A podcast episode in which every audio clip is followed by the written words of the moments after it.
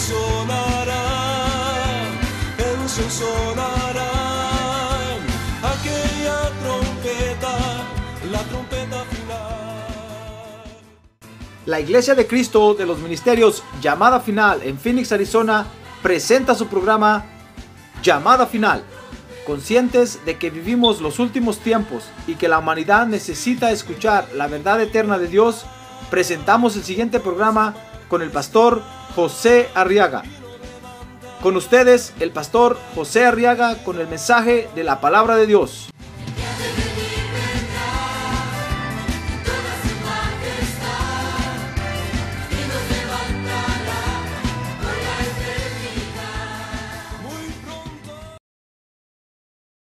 ahora conmigo en el libro de los Hechos, capítulo 14, y vamos a estudiar ahora la Biblia, hermanos. Gloria a Dios. Llegó el momento de escudriñar las escrituras. Amén. Muy bien, abra su Biblia en Hechos de los Apóstoles, capítulo 14. Dice el verso 1, vamos a leer los versos del 1 al 4, que aconteció que en Iconio entraron juntos en la sinagoga, está hablando de, de Pablo y Bernabé en la sinagoga de los judíos y hablaron de tal manera que creyó una gran multitud, tanto de judíos como de griegos. Pero los judíos, verso 2, que no creyeron, excitaron y llenaron de odio los ánimos de los gentiles contra los hermanos. Con todos se detuvieron ahí mucho tiempo hablando valientemente, confiados en el Señor, que confirmaba la palabra de su gracia concediendo que se hicieran señales y prodigios por medio de sus manos. Dice el verso 4, pero la multitud de la ciudad estaba dividida. Y unos estaban con los judíos y otros con los apóstoles. Amén. Muy bien. Fíjese que cuando, cuando el apóstol Pablo y Bernabé, que también era apóstol, predicaban, dice Hechos 14.1, que muchos creían. Dice ahí que tanto judíos como griegos se comenzaron a convertir al Evangelio, hermano. Entonces dice el verso 2, pero hubo unos judíos que no creyeron.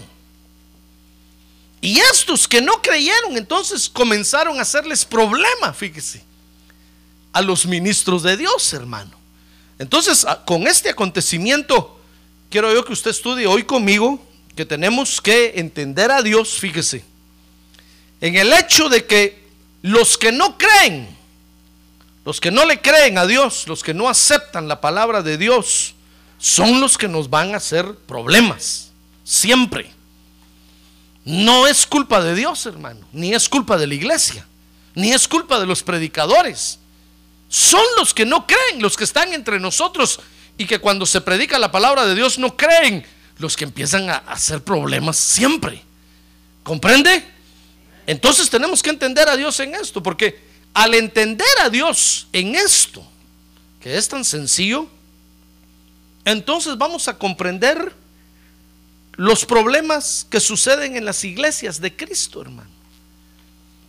Entonces vamos a, vamos a, a saber que los problemas son provocados por los que no creen. Y entonces vamos a entender que la iglesia siempre va a ser así.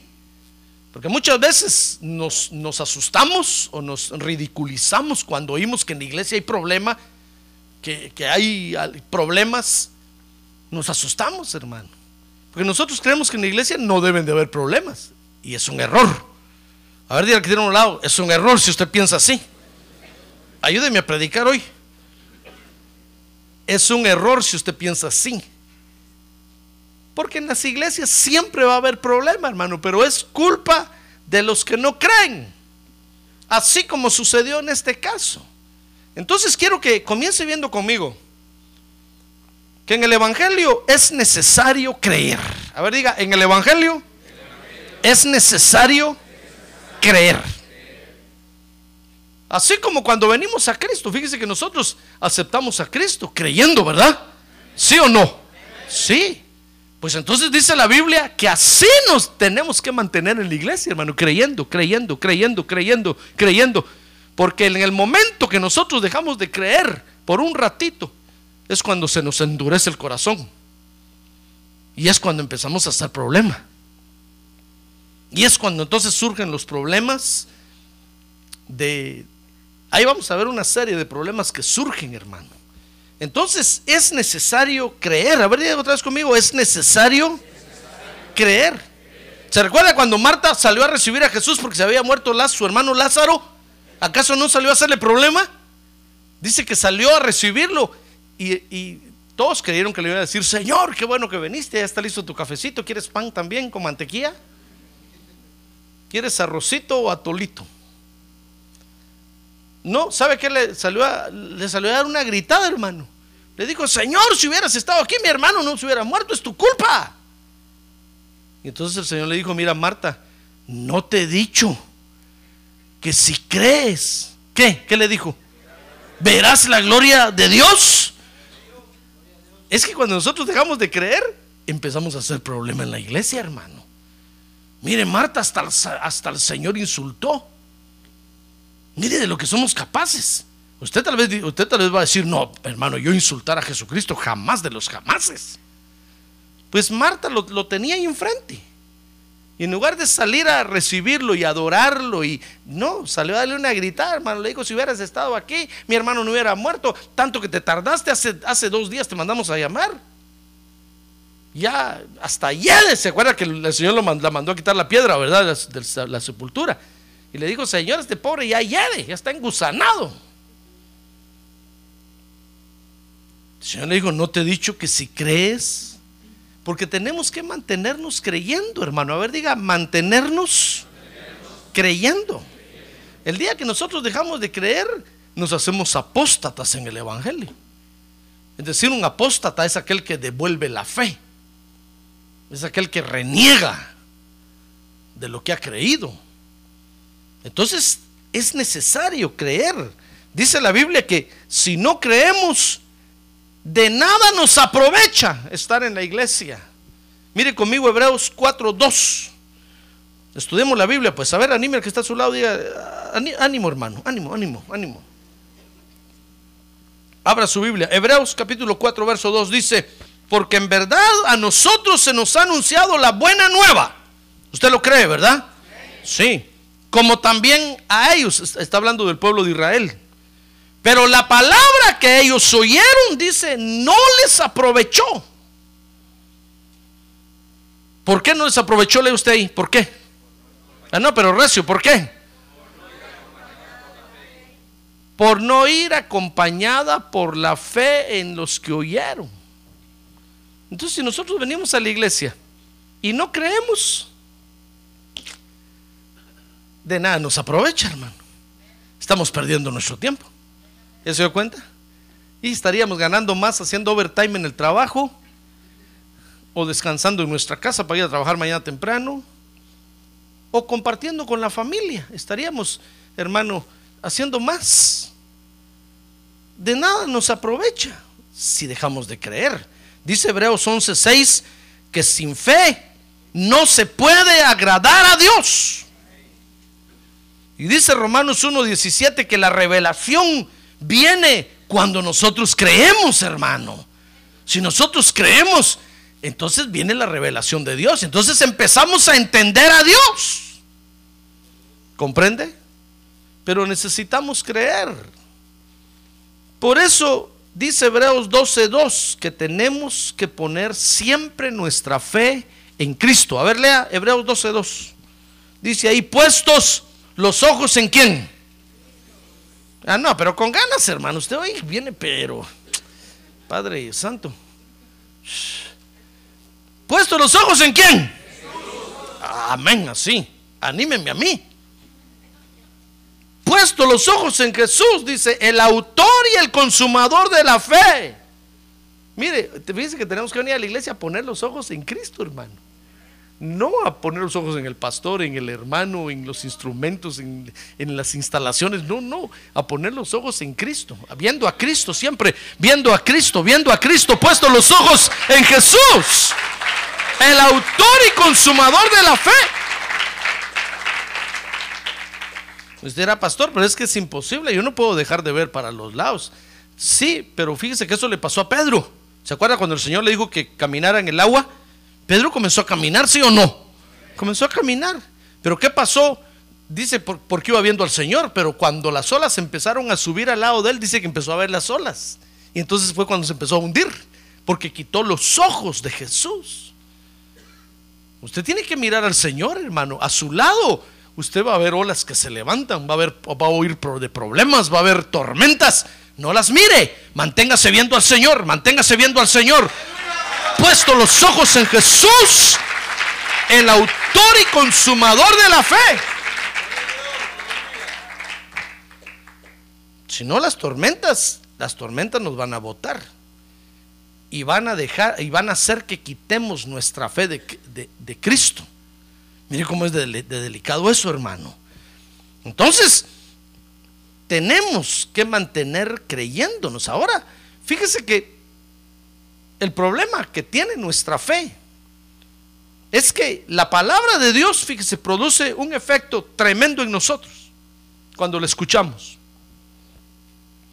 Dice Hebreos 4:12 que la palabra de Dios penetra, dice que es viva y eficaz y más cortante que cualquier espada de dos filos y penetra hasta la división del alma y del espíritu. Mire qué arma terrible tiene Dios, hermano. No, no va a penetrar dentro de nosotros algo tanto como la palabra de Dios. Los hombres son expertos en hacer mensajes subliminales que penetran hasta, hasta límites subliminales. El límite subliminal es, el- es la división del, del alma y el espíritu. Es lo más escondido que tenemos nosotros, pues, adentro. Pues esos hacen anuncios, fíjese que con mensajes subliminales que nuestro subconsciente los capta. Cuando nosotros vemos los anuncios. Pues fíjese que la palabra de Dios dice, dice aquí, hacía eso ya mucho antes que los hombres comenzaran a hacer mensajes subliminales. Penetra hasta dividir el alma del espíritu, dice ahí Hebreos 4:12 que penetra en nuestros huesos. Dice que es viva y eficaz. Penetra hasta la división del alma y del espíritu, de las coyunturas y de los tuétanos y es poderosa para discernir los pensamientos y las intenciones del corazón. Por eso, cuando yo estoy predicando la palabra de Dios y Dios le empieza a hablar a usted, no es que yo sepa su problema, hermano. No, sino que es la palabra de Dios que comienza a discernir los pensamientos y las intenciones de los corazones. Muchos creen que que nosotros los predicadores primero nos enteramos de quién va a venir, cómo va a venir, en qué situación viene. No, hermano, no tendríamos tiempo para tanto. Sencillamente predicamos la palabra de Dios. Y la palabra de Dios entonces se encarga de, de, de sacar de lo más profundo de nuestro ser lo que tenemos escondido. Dice Hebreos 4:13 que penetra y descubre, descubre los corazones. Dice, y no hay cosa creada oculta a su vista, sino que todas las cosas están al descubierto y desnudas ante los ojos de aquel a quien tenemos que dar cuenta. Y es su palabra la que predicamos, hermano. ¿Cómo no va a descubrir nuestros corazones? A ver, póngase su mano en su corazón y dele corazón. No escondas nada. Porque la palabra de Dios se lo va a descubrir, hermano. Entonces, fíjese que dice Hebreos 12:15 que, que la palabra de Dios entonces comienza a descubrir raíces que tenemos ahí den- adentro y que nosotros no sabíamos. Así como le decía yo hoy a, los hermanos Sainz, cosas que tenemos adentro y que nosotros no sabemos que las tenemos. Por eso dice la Biblia que engañoso es el corazón más que todas las cosas. Dice la Biblia que nadie lo conoce, solo Dios. Porque tenemos cosas a veces adentro, hermano, y que nosotros no nos imaginamos que ahí las tenemos. Pero cuando oímos la palabra de Dios, entonces la palabra de Dios penetra hasta lo más íntimo de nuestro ser. Y dice Hebreos 12:15, mirad bien de que nadie deje de alcanzar la gracia de Dios.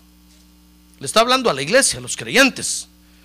De que ninguna raíz de amargura brotando cause dificultades y por, e- y por ella muchos sean contaminados.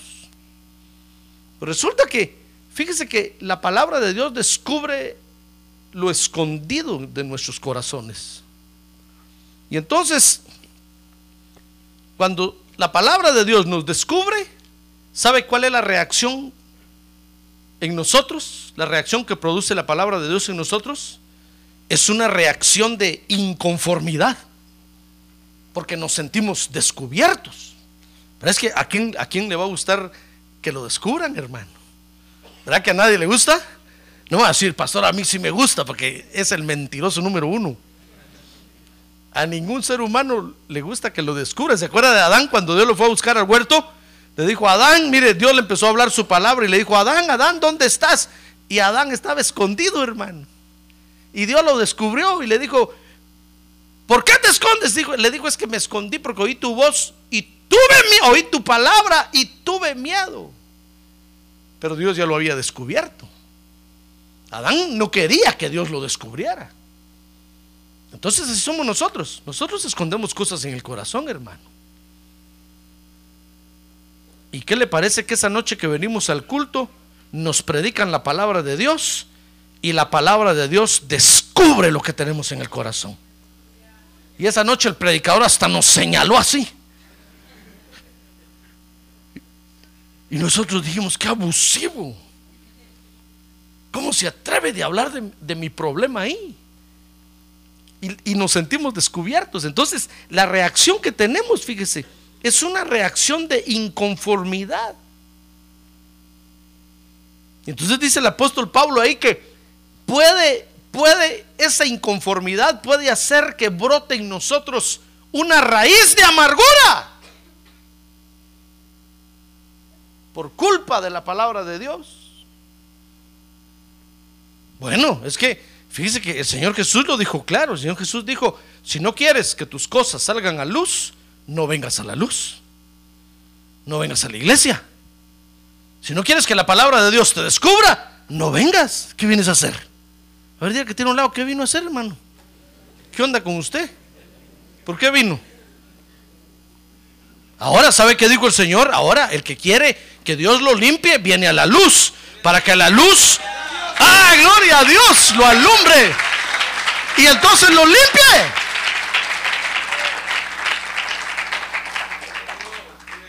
Por eso, fíjese, cuando, cuando usted invita a la gente a venir a la iglesia, vamos a la iglesia, y dice, no, no, es que ya saben, hermano, ya saben que si no es un don sobrenatural del Espíritu que les va a hablar, el pastor va a sacar la palabra de último y con la espada desenvainada. Por eso dice la Biblia que la espada del Espíritu es la palabra de Dios. Es, con, es el arma con la que el Espíritu pelea. Entonces el Espíritu agarra la espada y nos atraviesa el corazón, hermano. ¿Se acuerda que eso, fue lo que le dijo, le dijeron a María cuando iba a nacer Jesús? Le dijeron Mary, Merry Christmas. Mary le dijeron María. Le dijeron eh, van a ser el Salvador, etcétera, etcétera. Le profetizaron y entonces le dijeron y desde entonces una espada atravesará tu corazón. Ja, porque María no se imaginó. Fíjese que María dijo, desde ahora las naciones me llamarán bienaventurada. Y es cierto, Dios la escogió para una función muy especial. Me dirán bendita entre las mujeres. Ja, pero después cuando se dio cuenta de lo que era ser mamá de Jesús, sentía que una espada le atravesaba el corazón, hermano. Y se lo dijeron. Igual estamos nosotros en la iglesia. Nosotros venimos a la iglesia y decimos, ya acepté a Cristo, soy salvo. Gloria a Dios, aleluya, amén. Ay, pero no saben qué problema se metió, hermano. Porque ahora Dios se ha dispuesto a limpiarlo a usted. Y Dios va a usar su palabra para sacar lo escondido que tenga en el corazón. ¡Ah, gloria a Dios! Y le va a empezar a descubrir cada cosa, hermano. ¡Qué cosa tremenda! Y cada culto, en cada predicación, usted va a sentir de repente que el pastor lo agarra a garrotazos, hermano. Hasta usted va. Hay unos hermanos que gritan y a veces, dice- y a veces dicen: Ayúdanos, Señor. Ay, digo yo, Padre Santo, le está cayendo duro, que le siga cayendo. Pero no me paro por eso. Porque nos van a predicar la palabra de Dios y la palabra de Dios entonces va a empezar a descubrir lo que hay en nuestros corazones, hermano. Y nuestra reacción inmediata va a ser una reacción de inconformidad. Ahora tenemos que tener cuidado porque esa inconformidad, dice Hebreos 12:15, puede hacer que brote en nosotros una raíz de amargura. Y la raíz de amargura, hermano, va a anular nuestra fe. Porque entonces usted va a decir, no, ya no, yo no creo, no, no, no, yo no acepto eso que dijo el pastor, no lo acepto. Usted está inconforme, entonces usted dice, no, no, no, yo no acepto eso que predicó el pastor, no. Las cosas no son así. Entonces usted deja de creer. Está a punto de volverse un miembro problemático en la iglesia. Porque dejó de creer. Esa noche usted no creyó. Usted está a punto de volverse un miembro problemático. La inconformidad le ganó, se amargó. Y usted empieza a decir, bien me decía mi mujer, no vayamos al culto hoy, ¿para qué venimos? O bien le decía yo a mi mujer, hoy no voy al culto. O bien le decía yo a mi marido, hoy no voy al culto. Y a la fuerza me trajo solo a oír esto, barbaridades que habla este hombre.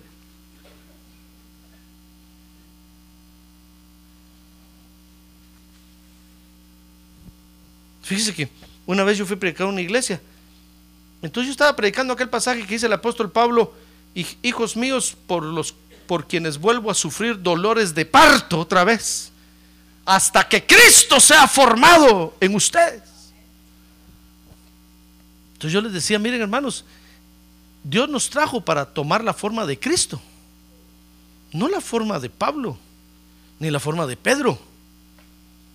Y por eso nosotros los ministros sufrimos dolores de parto cada vez que predicamos. Es como que fueran dolores de parto, fíjese. Y, y las mamás dicen que nadie, ningún hombre sufre eso. Nosotros los predicadores sí. Porque estamos formando a Cristo en los creyentes. Y entonces yo les decía a los hermanos, que le cuento esto por esto. Porque yo les decía, no nos mandaron a tomar la forma de Moisés. Pero yo les dije, no nos mandaron a tomar la forma de Moy. Que si en la iglesia había un hermano que le decían Moy hermano. Y todos empezaron, ja, ja, ja, ja, y, y se miraban unos a otros. Yo no sabía por qué estaban riendo.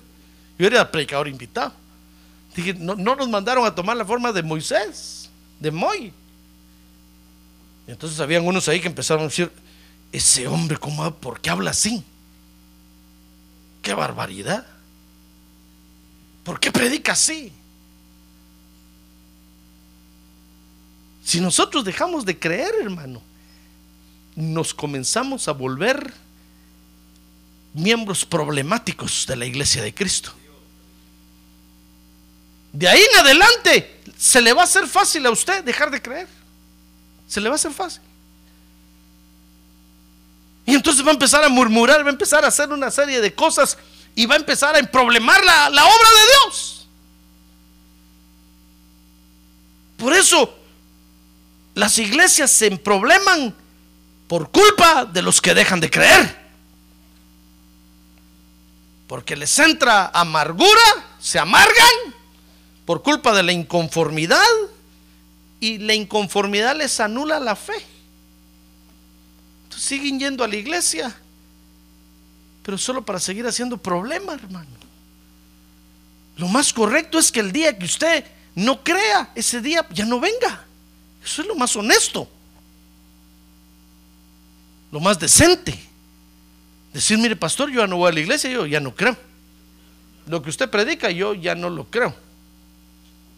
Yo creo que usted está mintiendo que usted es un cuentero, que es cualquier cosa. Ya no voy. Bueno, ya no venga, gloria a Dios, aleluya, amén. No hay problema en la iglesia. Ah, pero nosotros cometemos el error de seguir yendo. Y la raíz de amargura sigue creciendo. Mire la reacción que produce en nosotros en toda la palabra de Dios. Por eso, por eso dice Efesios 4:31 que lo que tenemos que hacer, hermano, si usted ya se identificó que así está, a ver, dirá que tiene a su lado, a usted le están hablando, hermano. Ya lo miró el pastor, dígale, ya lo miró el pastor. Ya lo miró. Dice Efesios 4:31 que lo que tenemos que hacer es, es limpiarnos. Si a usted ya se le hace fácil decir, no, yo, yo, no creo eso que está hablando este, el pastor ahorita, no, yo no creo eso. Lo que tiene que hacer es reconocer que está en una situación crítica, porque está a punto de hacerse un miembro problemático en la obra de Dios. Y venir y decir, pastor, libéreme por favor, porque necesito una administración. Mire, dice Efesios 4:31, sea quitada de vosotros toda amargura, enojo, ira, gritos, maledicencia, así como toda malicia. Cuando nosotros nos ponemos malosos, hermano, entonces es cuando se empieza a problemar la iglesia es cuando empezamos a hacer problema en la iglesia. Si no nos limpiamos de la amargura, fíjese hermano, entonces vamos a causar problemas en la iglesia. ¿Se acuerda de Simón el mago, aquel que creyó en Hechos capítulo 8? Dice que cuando llegaron a predicar a Samaria, aceptó un mago, hermano. Uno que sacaba conejos del sombrero. Dice que aceptó a Cristo y se bautizó en agua y se hizo creyente en la iglesia pero entonces, mire, dice Hechos 8:23. Vea conmigo este ejemplo. Dice Hechos capítulo 8, verso 23. Que entonces, ¿se acuerda que llegaron los apóstoles y dice que oraban por los hermanos y les imponían las manos y, eran bautizados con el Espíritu Santo? Y ahí estaba Simón viendo eso. Entonces se acercó a Pedro. Mira quién se le acercó, hermano. Si quiere se le hubiera acercado a Juan o a algún otro. Pero se le acercó a Peter. Y le dijo, Pedro, te voy a dar una mordida. Si me das lo que tienes en la mano para hacer que estos hablen lenguas. Entonces Pedro dice que solo se volteó y entonces oiga lo que le dijo. Después que lo condenó, dice que le dijo, porque veo que estás en hiel de qué. ¿En hiel de qué? De amargura y en cadena de iniquidad. Mire, si nosotros no nos limpiamos la amargura, hermano, que nos causa la inconformidad al recibir la palabra de Dios, vamos a empezar a problemar la obra de Dios. Y entonces nos vamos a empezar a poner malosos. Y vamos a empezar a decir, ¿y el pastor no tendrá por ahí alguna su chava escondida? Y oh, sí, es que todos los pastores las tienen. Nos empezamos a poner así malosos, hermano. el pastor qué hará con todo el dinero que recoge aquí? Y empezamos a, a ponernos así, a ver las cosas en doble sentido, a pensar maliciosamente.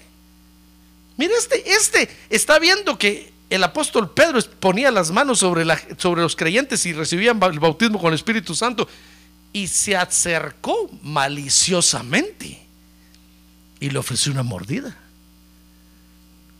Le digo, te doy cinco mil dólares si me das lo que tienes en las manos.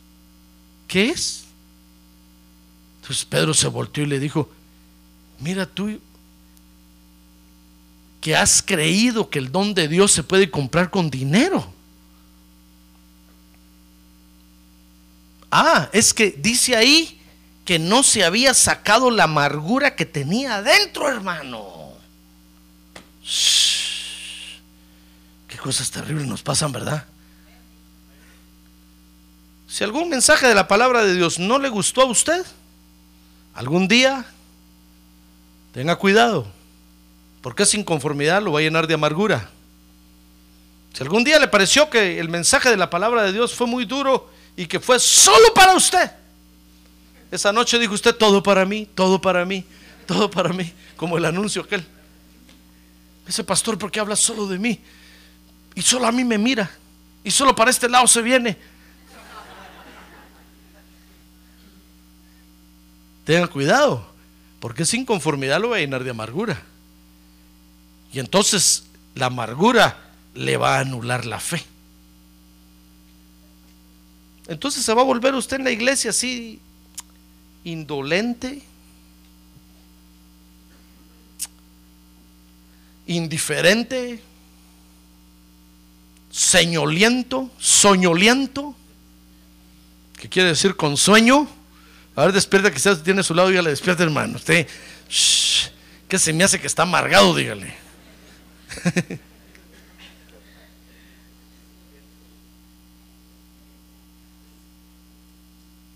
Sí, ¿sabe por qué? Porque entonces empiezan a ver que los que se duermen no le gustan al pastor, entonces por molestar viene y se duerme. Entonces el pastor le empieza a controlar que solo él se duerme, o solo ella. Y de repente está con los ojos abiertos, pero cuando el pastor dice no se duerme, se duerme. Por llevar la contraria. Sí, es que nos empezamos a poner así malosos, hermano porque la amargura nos abarcó. Mire qué problema nos trae el no aceptar la palabra de Dios, hermano. Por eso, esta noche usted acepta la palabra de Dios.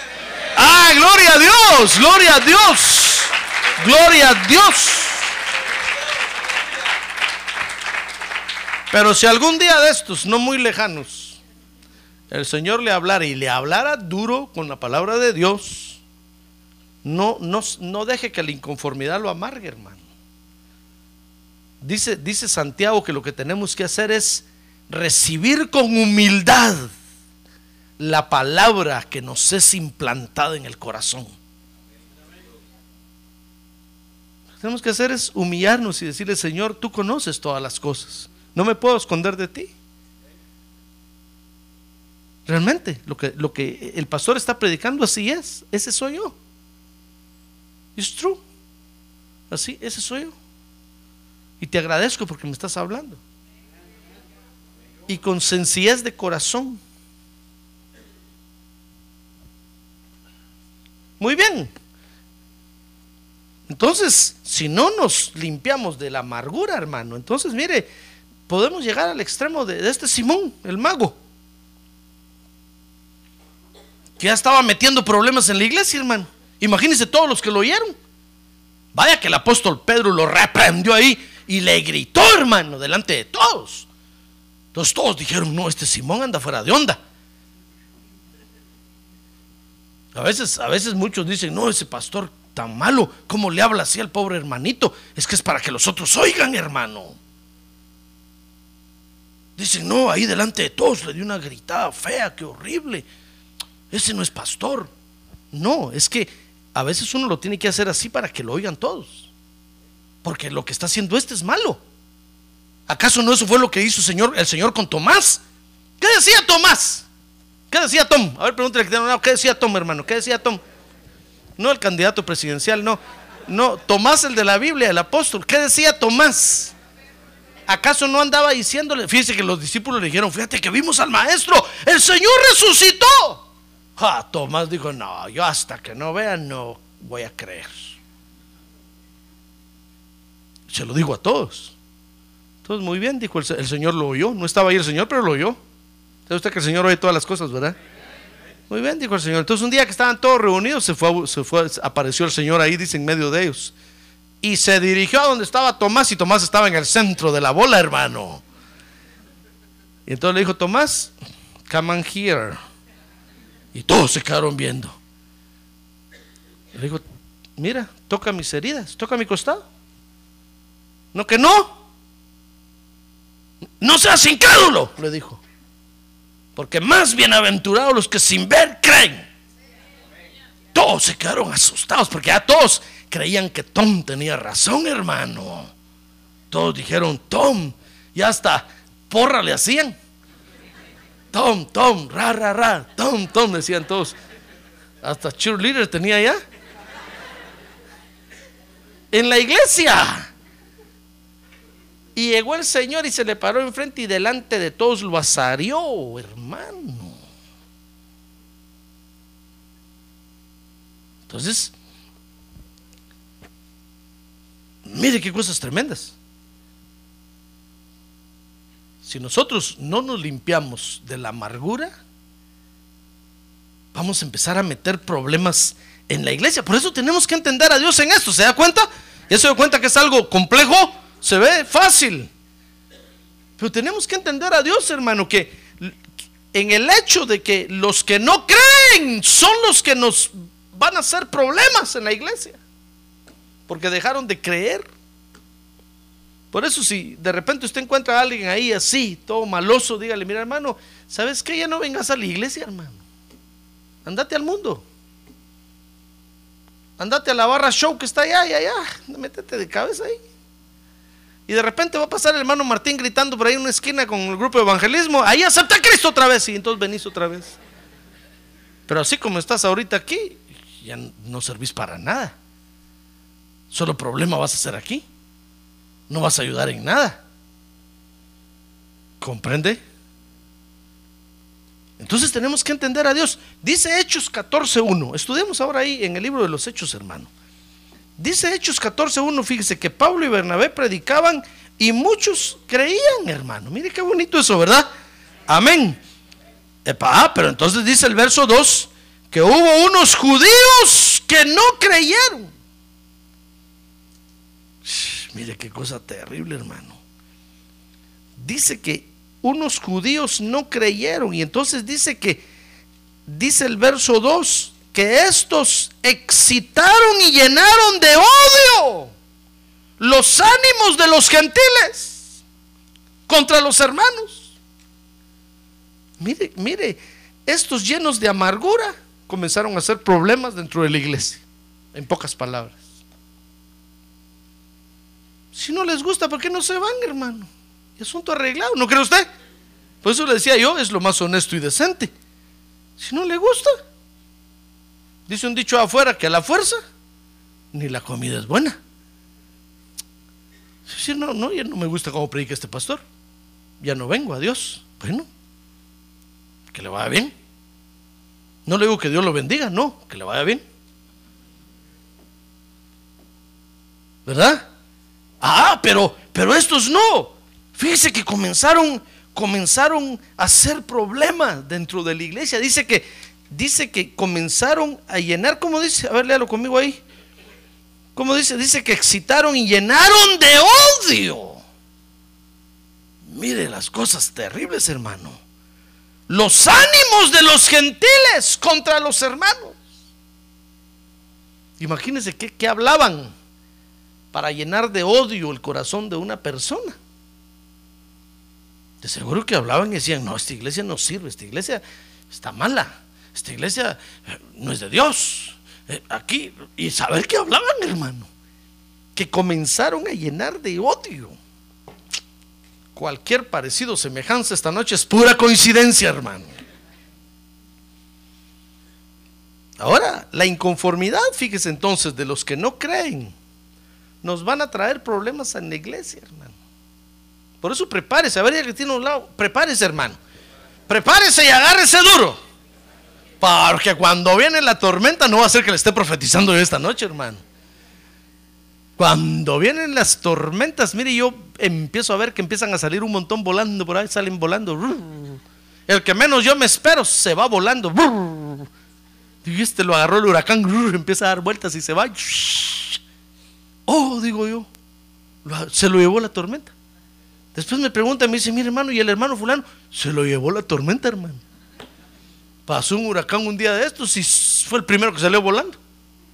Ni a Dios me dijo. Ni, pues porque no le dio tiempo. Ni sus cosas se llevó y dejó la Biblia, mire, todavía. Estoy esperando que la venga a recoger.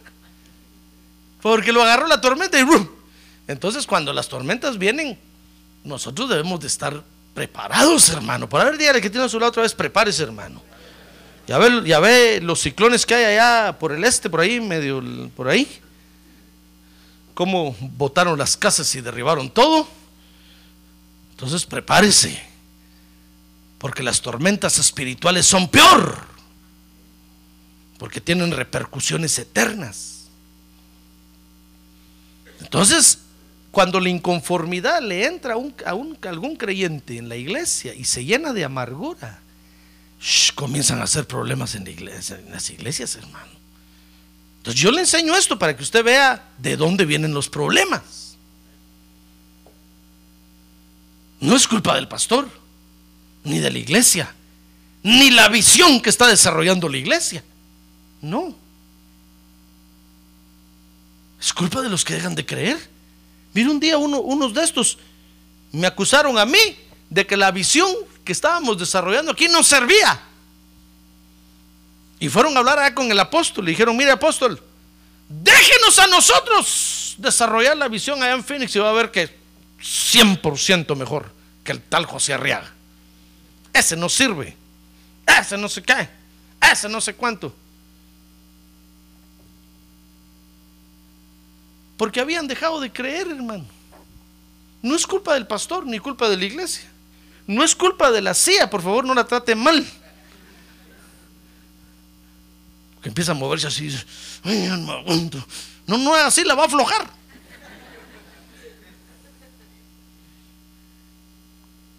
Es culpa suya porque deja de creer, mi estimado hermano.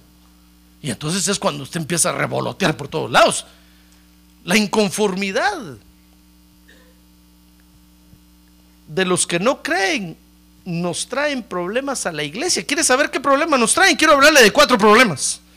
Para que usted se prepare, hermano. Amén. Muy bien. Primer problema. Nos dividen. La inconformidad de los que no creen nos traen el problema en la iglesia de que nos dividen, hermano. Y hablan con tal, con tal maldad con tal gracia de la maldad, pues, que convencen a uno, porque nos dividen. Dice Hechos 14:4. Mire conmigo ahí lo que pasó ahí ese día. Hechos 14:4.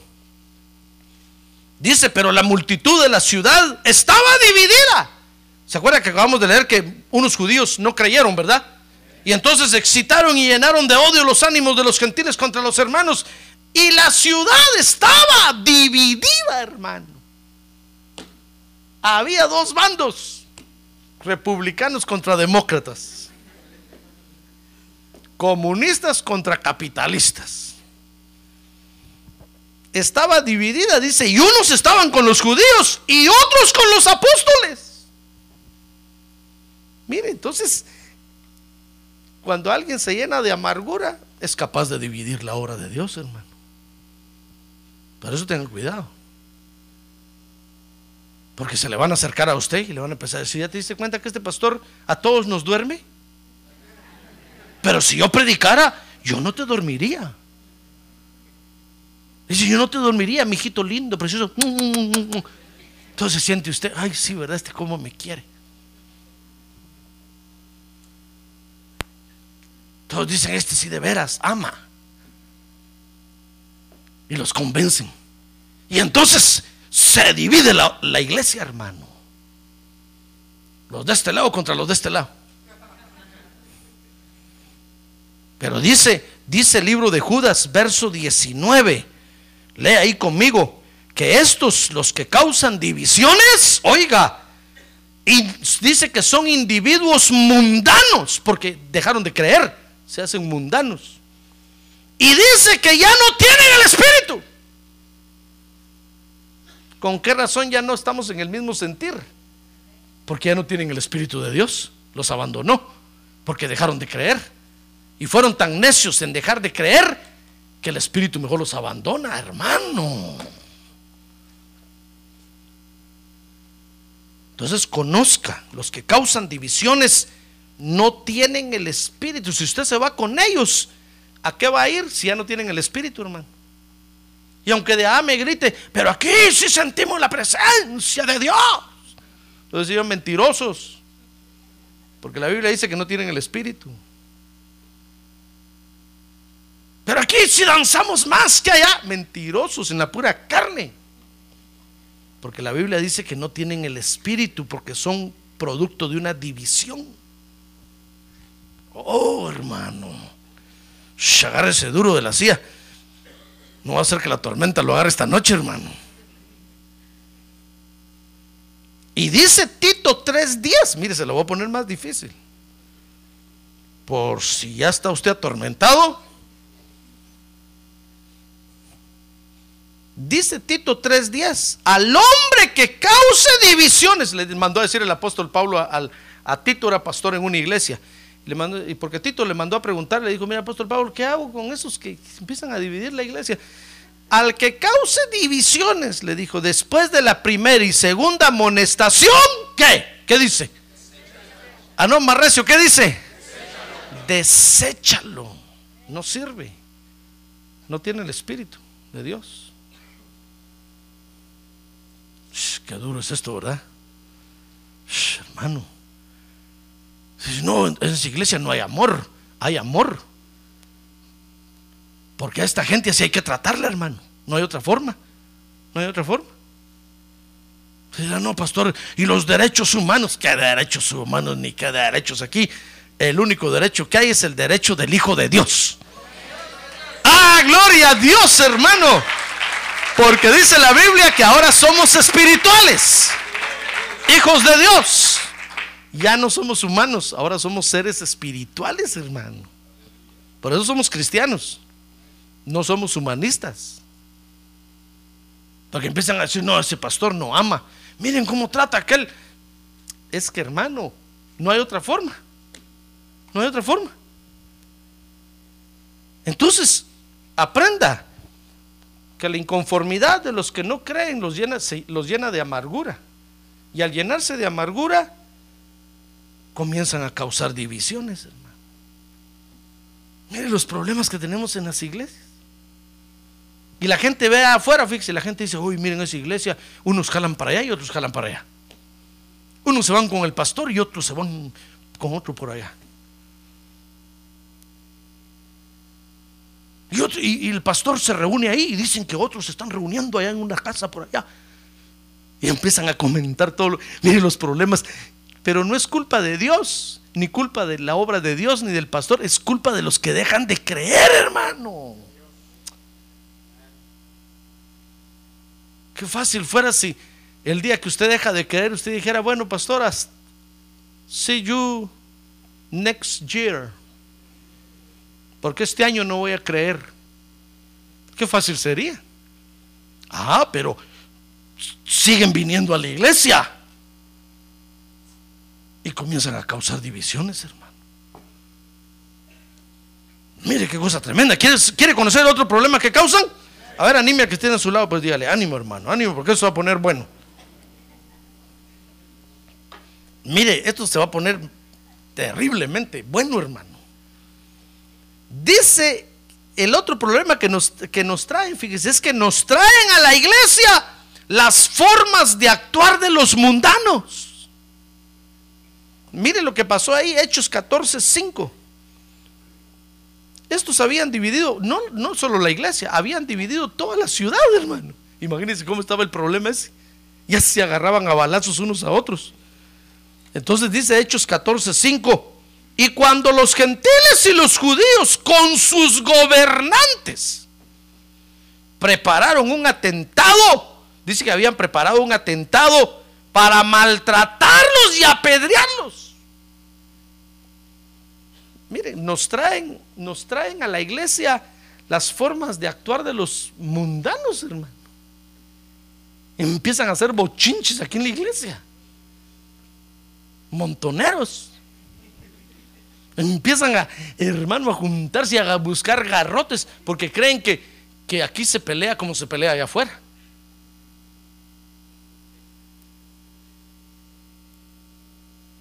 Cuando tan fácil que es, fíjese.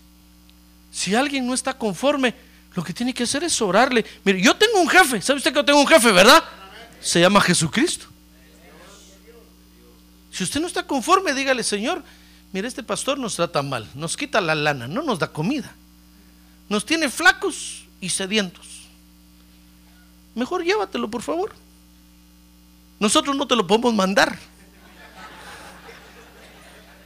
Llévatelo por favor. ¿Usted cree que mi jefe no, no me mataría?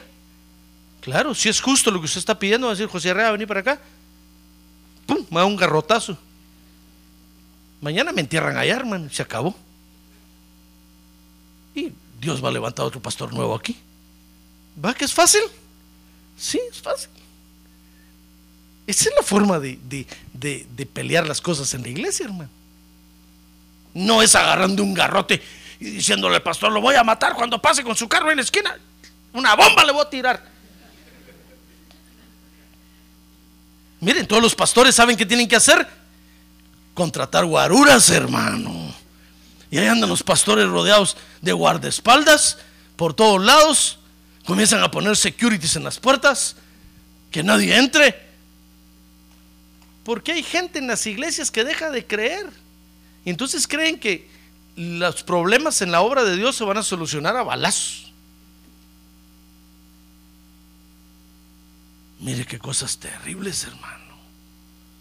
Ya ve los problemas que nos traen los que dejan de creer. Por eso usted nunca deje de creer. Ahorita que tiene a su lado, no deje de creer, hermano. Por el amor de Dios, dígale. Por lo que más quiera, no deje de creer. Porque si usted deja de creer, nos va a problemar la vida aquí.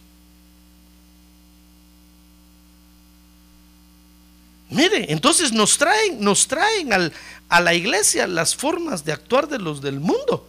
Mire, estos se fueron a quejar con los gobernantes, fíjese. Llegaron hasta con el gobernador de Arizona y le dijeron, mire, aquí hay una iglesia donde no se predica el evangelio. Y el pastor es un ladrón, es un no sé qué. Manden al IRS que lo examine, que mire por qué tiene esto, por qué tiene el otro. Y empiezan a, empiezan a hacer las cosas como las hacen los del mundo. Cuando tan fácil que es decir, Señor, recoge, mejor recoge en gracia a este pastor, por favor. Ya está muy viejito, llévatelo, por favor. ¿Verdad? Sí. Porque es como cuando la esposa y el esposo empiezan a pelear en la casa, hermano. Fíjese que los creyentes empiezan a pelear los esposos en la casa y se empiezan a dar de manadas. Y la mujer agarra el cuchillo de la cocina y dice, al pastor le voy a contar que te maté.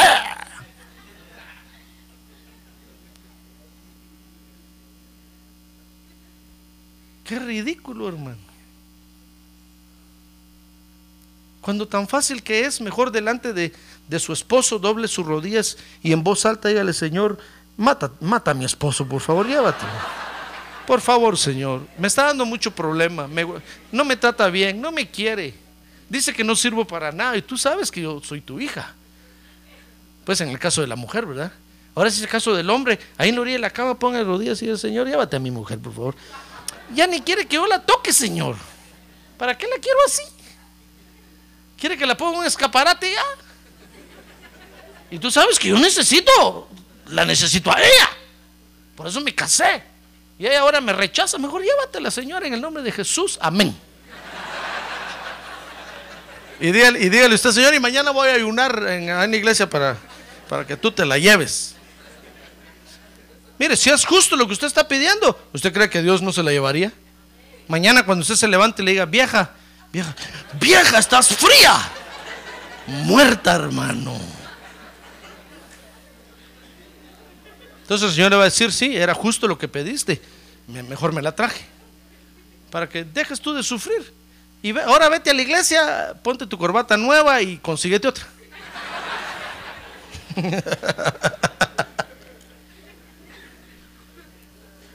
Tan fácil se solucionan los problemas, hermano. Ah, pero nosotros no lo, no lo, no vemos, no solucionamos los problemas como hijos de Dios. A nosotros, como los del mundo. ¿Por qué? Y entonces la familia, la gente dice, pero si están yendo a la iglesia, ¿qué pasa? ¿Y acaso el pastor no se da cuenta? Le empiezan a echar la culpa al pastor, hermano. ¿Acaso el pastor no los visita? No. ¿Acaso el pastor no ora por ellos? Peor.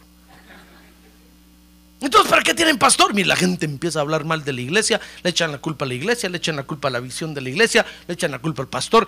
Y no, no son ellos los culpables. Es la pareja de matrimonios porque dejaron de creer. Se llenan de amargura Y entonces comienzan a resolver las cosas como se resuelven en el mundo, hermano.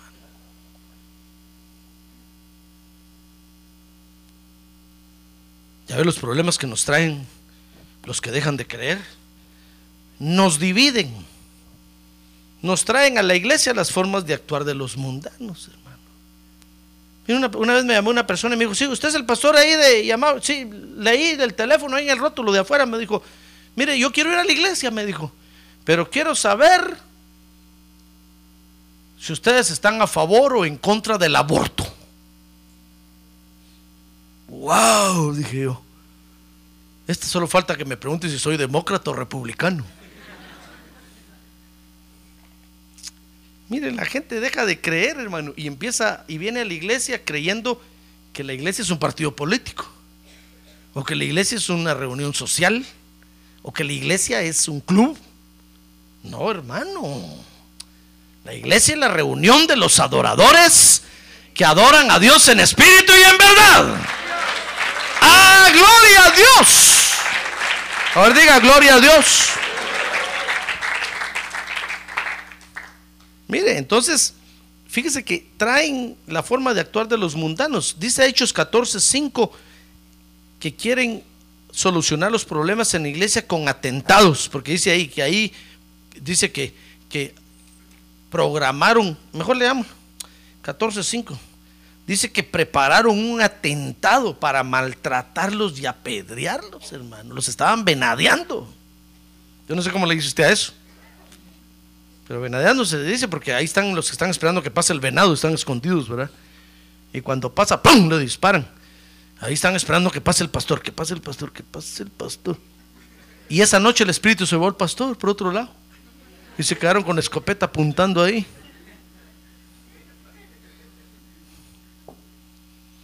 Fíjese que traen a la iglesia las formas de actuar a los mundanos con atentados. Dice Hechos 17, 5. Mire, esto, qué, qué, tremendo. Me voy a apurar porque ya me agarró la tarde. Menos mal que mañana es viernes, sábado, perdón. Hechos 17, 5 dice, pero los judíos llenos de envidia, ahí están otros, mire, que dejaron de creer, llevaron algunos hombres malvados de la plaza pública. Mire lo que hacen, hermano. Y organizaron una turba y alborotaron la ciudad y asaltaron la casa de Jasón y procuraban sacarlos al pueblo. Mire cómo quieren solucionar las cosas contratando a hombres malvados. Hermano, usted no tiene que ir a contratar allá a un matón para que me mate a mí. No, le voy a ahorrar ese dinero. Póngase a orar y dígale, Señor, llévatelo, pastor, llévatelo. De repente voy a ser yo, uh, uh, ser usted, 25 mil dólares me ahorré. Y hasta ir a la cárcel con pena de muerte. Sencillo, ¿verdad? Ah, pero los que dejan de creer, mire las cosas que hacen, hermano. Contratan a hombres malvados. Dice Hechos 19:9 que meten la desobediencia a la iglesia.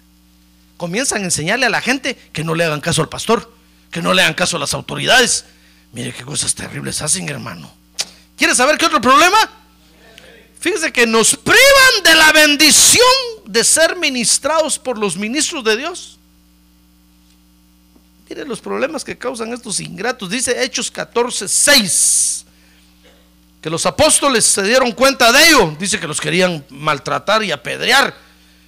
Y huyeron a las ciudades de Licaonia, Listra, Derbe y a sus alrededores. Pero ya no se quedaron ahí.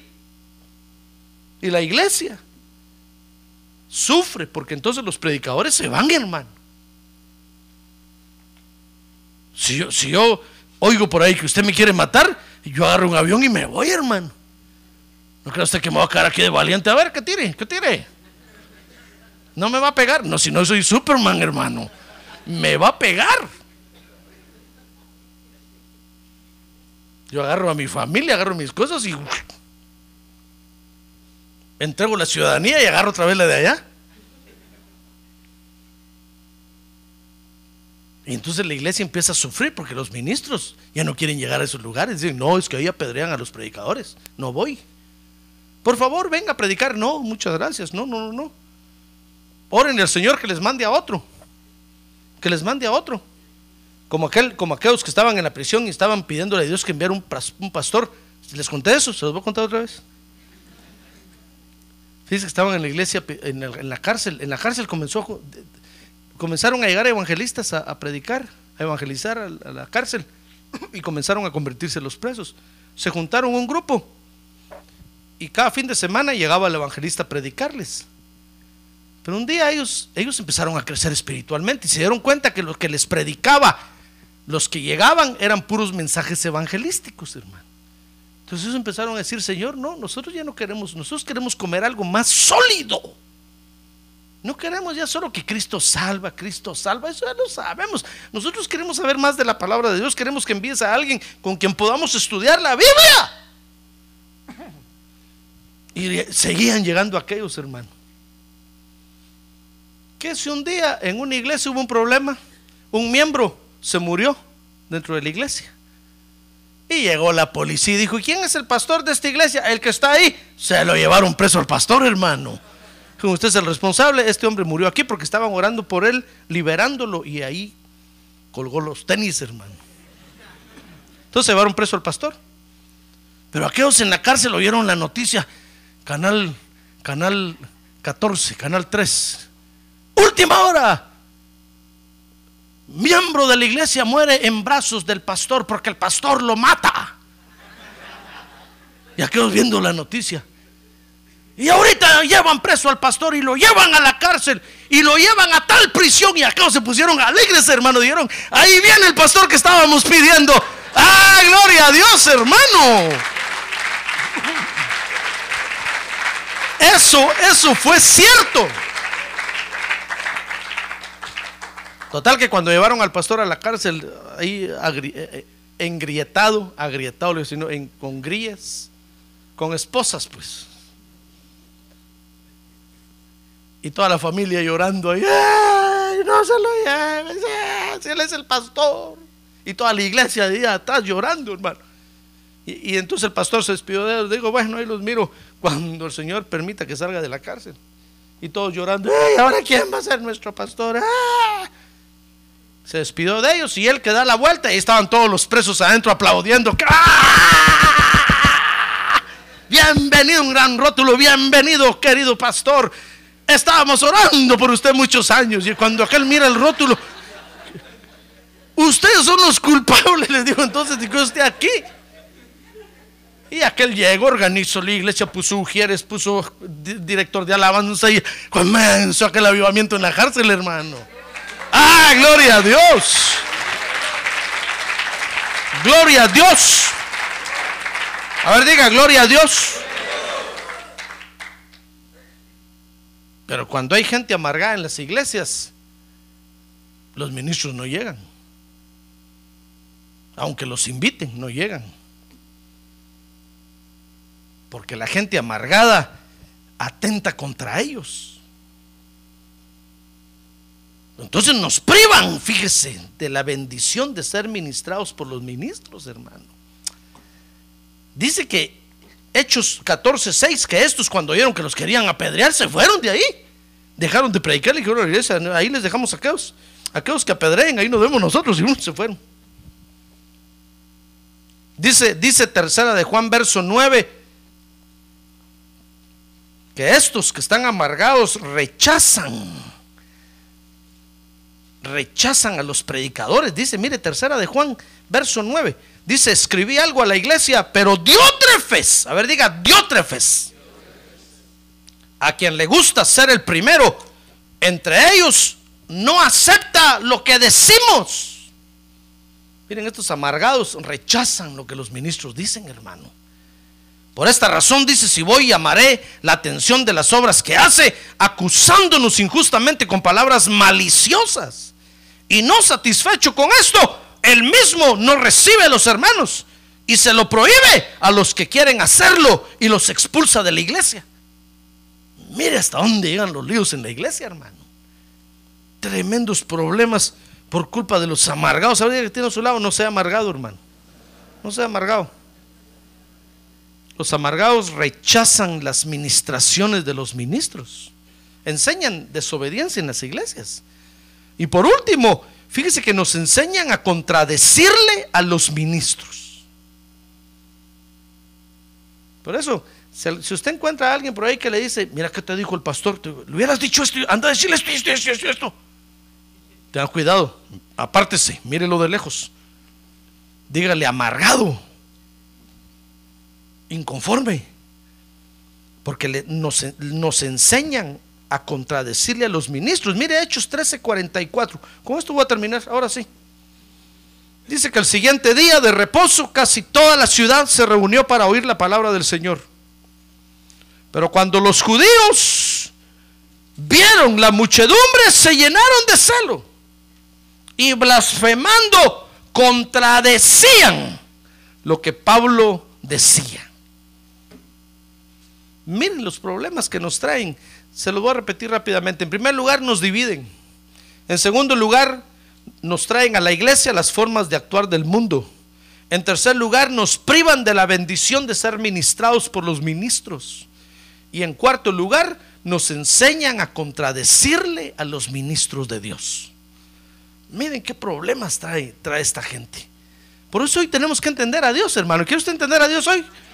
Tenemos que entender a Dios y que los problemas en la iglesia los hacen los que dejan de creer. Si nosotros entendemos eso, entonces vamos a aguantar estar en la iglesia, hermano. Porque vamos a ver que los problemas no son provocados por Dios, ni porque Dios se equivoca, sino porque hay hermanos y hermanas nuestras que dejan de creer. Y todo lo que tenemos que hacer es apartarnos de ellos hasta que Dios los sane. Y entonces vamos a poder estar en la iglesia. Amén. Muy bien, cierre sus ojos. Cierre sus ojos, por favor. Cierre sus ojos, hermano. Esto tenemos que entender hoy de Dios.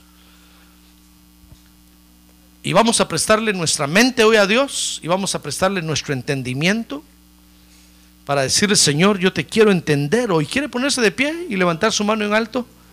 Y decirle, Dios, yo hoy te quiero entender a ti.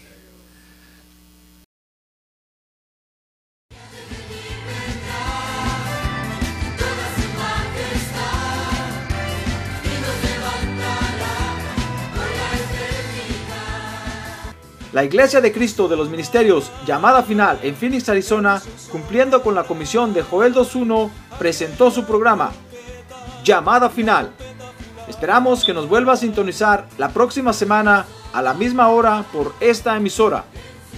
Los invitamos a nuestras reuniones en el 6023 Norte 71 Drive, esquina con Bethany Home Road. Para mayor información puede llamarnos al 623-934-1259 o visitarnos en la internet al www.llamadafinalphoenix.com.